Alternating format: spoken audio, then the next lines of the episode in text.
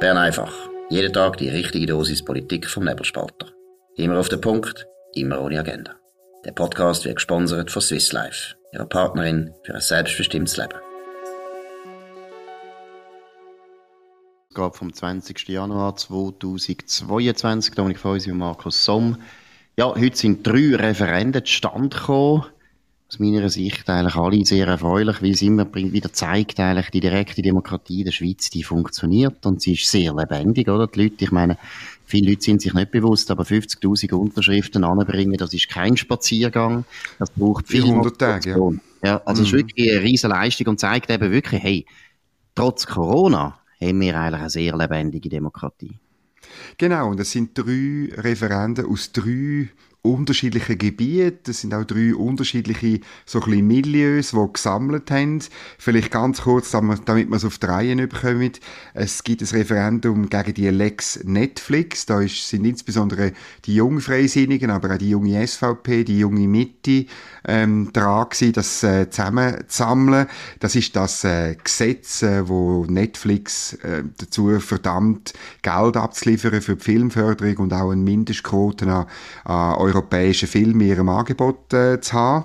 Das Zweite ist das Referendum gegen ähm, die Änderung, die man im Transplantationsgesetz äh, gemacht hat, nämlich die bedingte äh, Widerspruchslösung, also dass Ansicht in Zukunft davon ausgegangen wird, dass äh, wenn man ein Organ äh, kann entnehmen und brauchen, dass man es auch darf entnehmen, außer die Verwandten haben etwas dagegen.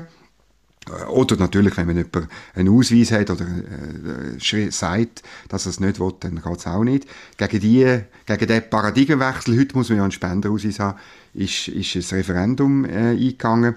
Und das dritte ist ein ganz spannendes äh, Referendum, nämlich gegen ähm, Frontex, also ein, ein, äh, ein Bundesbeschluss, wo mehr Geld für die Agentur von der EU wette ausgeben wo die EU-Aussengrenzen schützt. Und die Schweiz ist verpflichtet, dort mitzumachen, via Schengen-Dublin.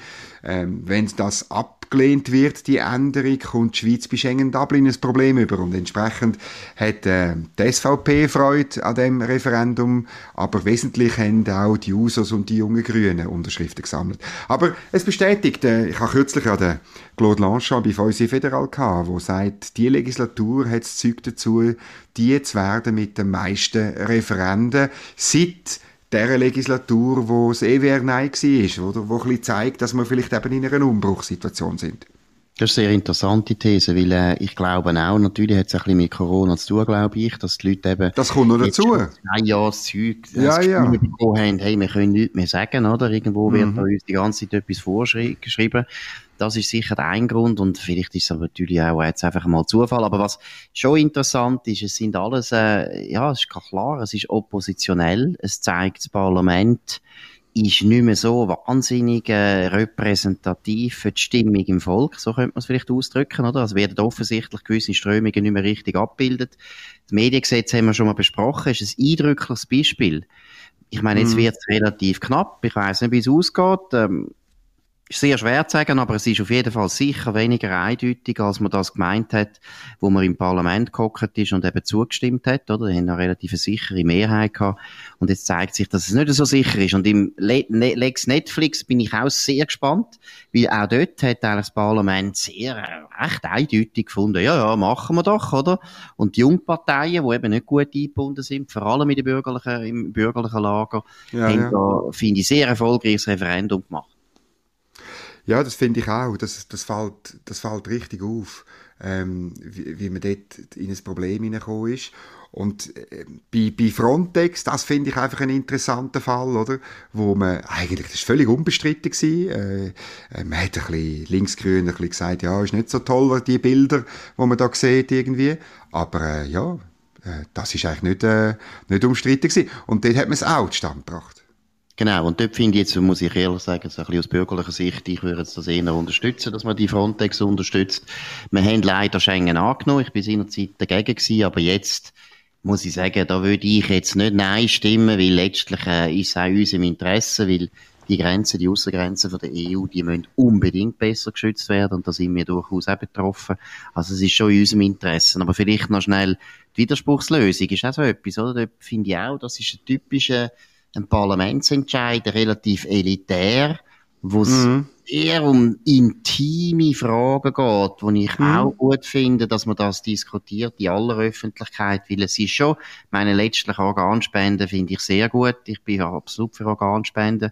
Vielleicht sind wir alle einmal dankbar, das ist nicht der Punkt, aber dass man einfach so von Staates wegen zum Ersatzteillager erklärt wird und sich muss aktiv gegen das wehren, das geht meiner Meinung nach gar Oder deine Verwandten. Da ja, hat ja ein bisschen abgeschwächt, ja. Ich finde, das geht nicht. Das ist auch körperliche Unversehrtheit. Das geht nicht. Das müssen, mhm. Da muss ich mich nicht bemühen, dass das Menschenrecht für mich gibt. Mhm. Mhm. Interessant finde ich eben das mit der, mit der äh, unheiligen Allianz. Ich kann mich gut erinnern, ähm, vor sehr langer Zeit, als ich mal Politikwissenschaften studiert habe, haben wir junge Studenten haben wir so das Gefühl gehabt, ganz schlimm, unheilige Allianz, das kann man doch nicht machen, etwas vom ja. Schlimmsten. Ich weiß sogar, dass ich eine ein Excel-Datei habe angefangen machen mit, äh, ich, bin, ich bin ja in Bern studiert, ich bin viel ins Parlament und immer wenn ich eine unheilige Allianz erlebt habe, habe ich das sofort in meine Excel-Datei aufgeschrieben mit Datum und wer geredet hat und wer da verantwortlich ist und so. Und jetzt sehe ich das viel völlig entspannter. Also es ist am Schluss, die Beweggründe der SVP und bei den jungen Grünen, Jusos, sind ja völlig andere.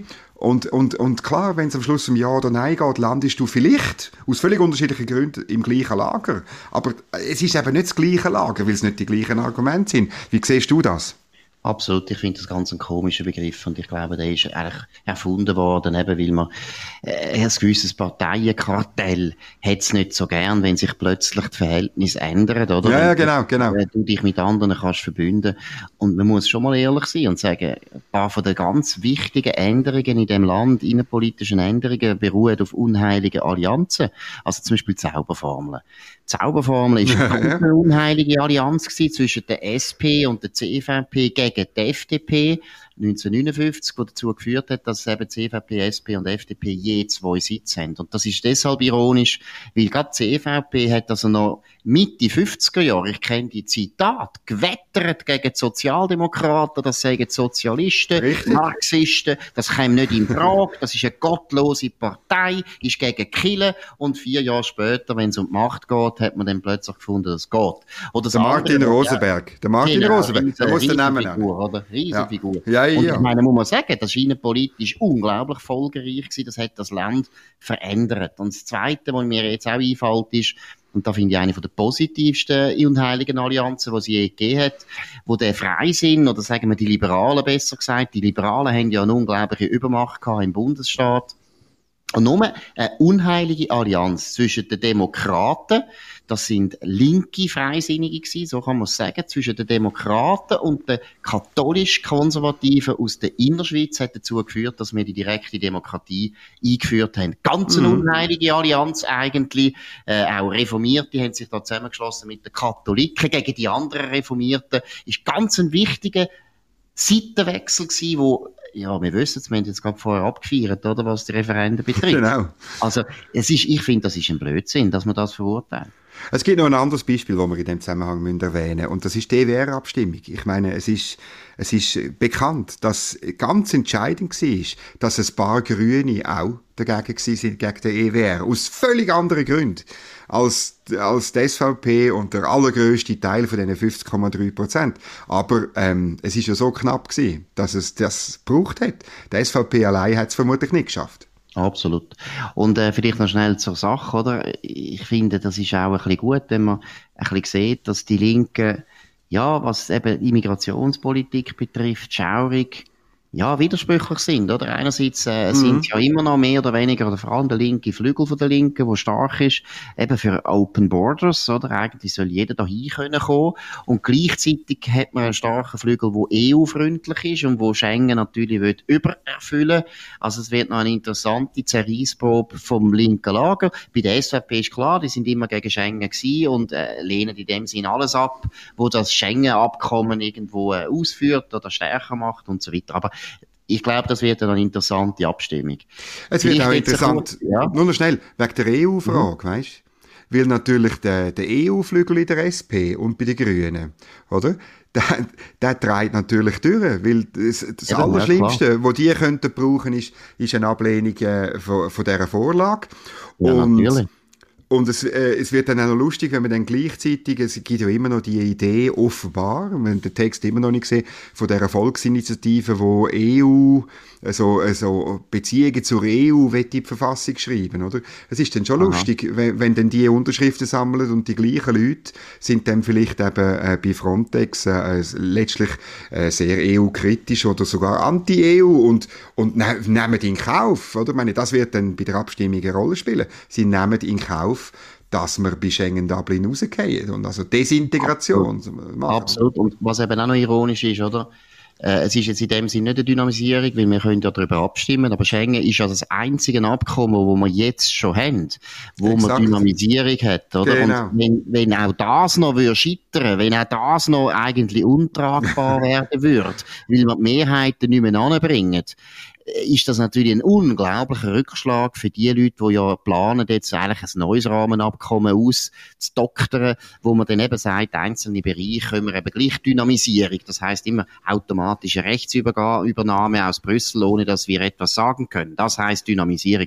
Genau. Wenn Schengen an dem auch noch scheitert, muss ich sagen, das wäre ein enormer Rückschlag für äh, eben den europhile Flügel. Aber jetzt müssen wir ganz eine kurze Pause machen. Wir kommen gerade wieder flexibel, effizient und zuverlässig. Stückgutware mit Gietzenlander transportieren und profitieren. Ja, der Joe Biden macht uns allen Sorgen, oder ja, Sorge, ich bin nicht ganz überrascht. Ich habe nie sehr viel gehalten mit Joe Biden. In dem Sinn muss ich da jetzt nicht heucheln. Aber das erste, was interessant ist, also seine äh, Approval Ratings, also die Beliebtheit von ihm ist nochmal in einem Tiefstand angelangt, bei 40 Prozent. Und das haben gerade zwei sehr renommierte Umfrageinstitute äh, herausgefunden. Also äh, seine Beliebtheit ist immer noch im freien Fall. Äh, die geht jetzt langsam auch weiter, mehr in Süden als der Donald Trump. Der Donald Trump, muss man auch sagen, Donald Trump ist eigentlich immer unbeliebt gewesen bei einem grossen Teil der Bevölkerung ist fast nie über 42, 43 Prozent bekommen. Aber Joe Biden ist jetzt bei 40 Prozent. Also es ist nicht gut für den Joe Biden. Und das Zweite, und das ist ein das Thema, das wir heute besprechen wollen. Ich glaube, das ist eine wichtige Bemerkung von Joe Biden, hat er gestern an einer Pressekonferenz gemacht. Ja, wegen Russland und Ukraine. Ja, wenn die Russen eine minor incursion machen, also einen kleinen Überfall, eine kleine Ein Überfall, Ja, dann geht's ja noch. Das wäre ja nicht so schlimm. Das genau. ist natürlich ein fatales Signal. Ja, das ist ein fatales Signal. Das ist ein Signal von der Schwäche. Und, und ich glaube, das wird auch innenpolitisch eine Rolle spielen. Weil äh, Amerikanerinnen und Amerikaner interessieren sich nicht wahnsinnig für Russenpolitik. Aber wenn Amerika schwach ist, wie bei dem chaotischen Rückzug in Afghanistan oder bei so einer Bemerkung und einem möglichen Konflikt, der daraus entsteht, das, das schlägt dann, glaube ich, schon auf, auf die Stimmung äh, bei den eigenen Leuten und natürlich mobilisiert es auch Leute, die, die den Herr Biden gar nicht gut finden.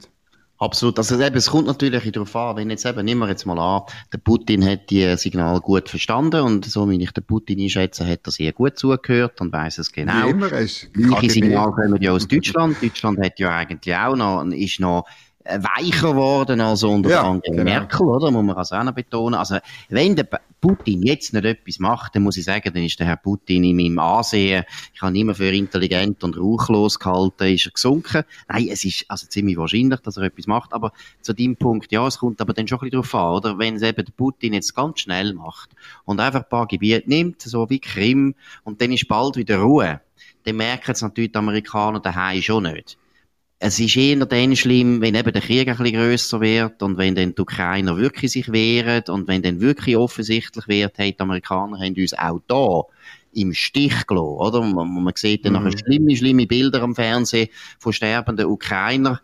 Dann wird es für den Herrn Biden sehr schwierig, wenn es schnell geht, dass wenn der Putin genau das macht, was der Joe Biden gefordert hat, nämlich ein Minor Incursion, dann ist es auch für die beiden nicht so schlimm. Deshalb hat er es nämlich auch gemacht, oder? Weil er gemeint hat, ja, dann bringe ich das Zeug hinter mir und die Leute denken nicht mehr dran. Ja, es ist gut möglich, dass es so kommt. Ich finde es wirklich, also morgen gibt es ja wieder Gespräche in Genf ähm, äh, zwischen dem Herrn Lavrov und dem Anthony Blinken. Ich bin, ich bin einfach leicht, äh, leicht, wie soll ich sagen, es ist mir ein bisschen peinlich, weil ich, ich weiß nicht, hast du mir ähm, Anthony Blinken schon mal zugelassen? Also, nicht ganz peinlich, ja. es ist einfach, und auf der, Student, und, das ist ein ewiger Student. Ich finde das ganz peinlich. genau. Und ich muss auf, sagen, auf der anderen Seite, der Herr Lavrov ist sehr, ein, äh, ist halt sehr ein erfahrener, sehr beschlagener, äh, äh, sehr unsympathisch auf mich. Äh, viele Journalisten kriechen ihm auf den Leim, aber ein sehr ein unsympathischer, richtiger, alter, grusiger Russ. Ich sag's jetzt mal so. Aber in der Aussen...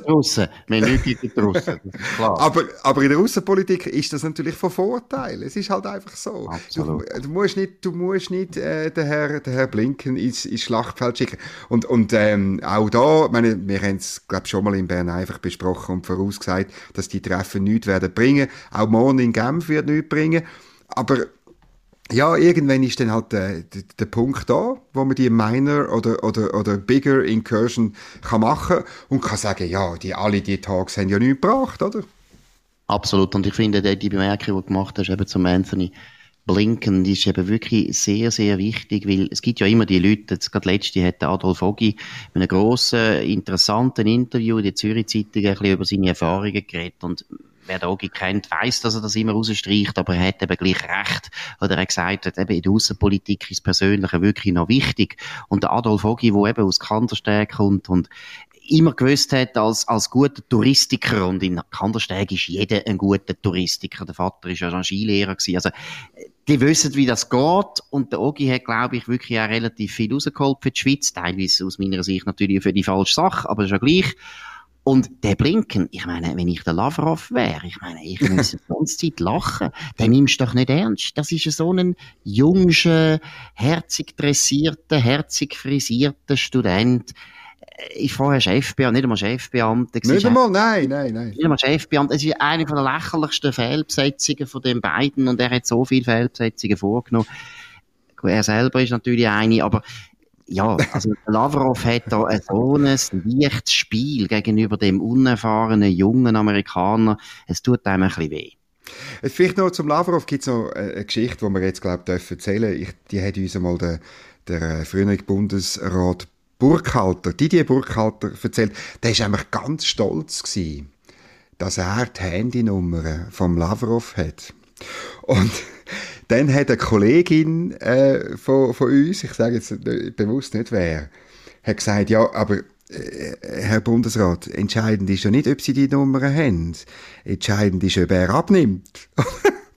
und dann, ein guter Spruch, ja. ist ganz ein guter Spruch. Und, und natürlich ist es so. Also, ich muss auch sagen, die Schweiz, die Schweiz muss auch aufpassen, dass wir, oder jetzt, halt, der Herr Burkhalter ist ja längstens weg, aber ich, ich hoffe, dass man äh, nicht mehr so naiv ist im EDA und einfach stolz ist, weil man die Handynummer vom Lavrov hat, sondern dass man wirklich sich überlegt, was Realpolitik ist und was das für einen Kleinen bedeutet. Nicht etwas Gutes. Äh, für einen Kleinen ist es mühsam, Realpolitik, oder? Aber es ist halt ja. leider Realität, das sagt so. Gut, bei den Telefonnummern ist einfach vor allem wichtig, dass wir alle Telefonnummern haben, von allen Seiten. auch die von mir Blinken. Neutral, neutral können sie, ja, der Blinken soll uns auch Telefonnummern geben, mir gibt er sie leider nicht. Ich habe schon ein paar Mal angefragt. Gut, nach dieser Sendung heute sowieso nicht. Ja, jetzt hat er leider, hat er jetzt das gehört, jetzt geht das sowieso nicht mehr. Aber wir haben dafür noch eine ganz gute Nachricht. Äh, sechs Leute soll das Jahr stattfinden zünft in Zürich wollen das und sie wollen auch den Bögen wieder verbrennen. Ich finde, das ist ein gutes Zeichen. Wir müssen jetzt einfach zurück ins normale Leben und gerade solche äh, alte Brüche, alte Feste sind ganz, ganz wichtig, um das wirklich zu zeigen. Das Gleiche ist ja in, in Basel Diskussion wegen der Fasnacht. Die wird ziemlich, also sehr, sehr sicher verschoben oder abgesagt, aber wäre eben gut, man würde sie nur verschieben. In Sommer, aber wie gesagt, das ist eine gute Nachricht. Das ist eine sehr gute Nachricht. Also ich hoffe wirklich, dass das Fest kann durchgeführt werden weil äh, das ist großartig und, und äh, das muss, wir müssen jetzt wirklich Schritt um Schritt, ich bin jetzt wirklich der Meinung, äh, so Sachen durchführen, wenn es irgendwie geht, durchführen, damit wir äh, wieder ein Geschmäckchen bekommen, wie es eigentlich war und wie es eigentlich wieder sein sollte. Ja, genau, wie es war, das ist wirklich, tönt irgendwie, also, und das ist ja so, das Gefühl ist so, es ist, ja, ja, Ausnahmezustand gehabt. Geht es dir nicht auch so? Also. Mal, mal, das ist völlig richtig. Das Gefühl finde ich genau so. Also, und der Markus Somm will natürlich eine Einladung an einen Zünfterabend, also wenn ein Zünfter zulässt. Das, das sagt man nicht, das sagt man nicht so offen, weil okay. das haben wir nicht nötig, weil wir werden da überschwemmt mit Einladungen. So ist es nicht. Aber das war Bern einfach gewesen, am heutigen 20. Januar 2022. Da ich für unsere Markus Somm danke für die Aufmerksamkeit. Wir erscheinen immer auf nebelspalter.ch. Ihr könnt uns abonnieren, direkt natürlich, aber ihr könnt auch auf Spotify oder Apple Podcasts und so weiter. Ganz wichtig, könnt uns empfehlen, weiterempfehlen, redet davon, schwärmt davon, lobet uns vor allem, dürfen auch kritisieren, aber nicht zu viel. Und in dem Sinn, bis morgen zur gleichen Zeit auf dem gleichen Kanal. Danke für die Aufmerksamkeit. Das war Bern einfach, immer auf den Punkt, immer ohne Agenda. Gesponsert von Swiss Life, ihrer Partnerin für ein selbstbestimmtes Leben.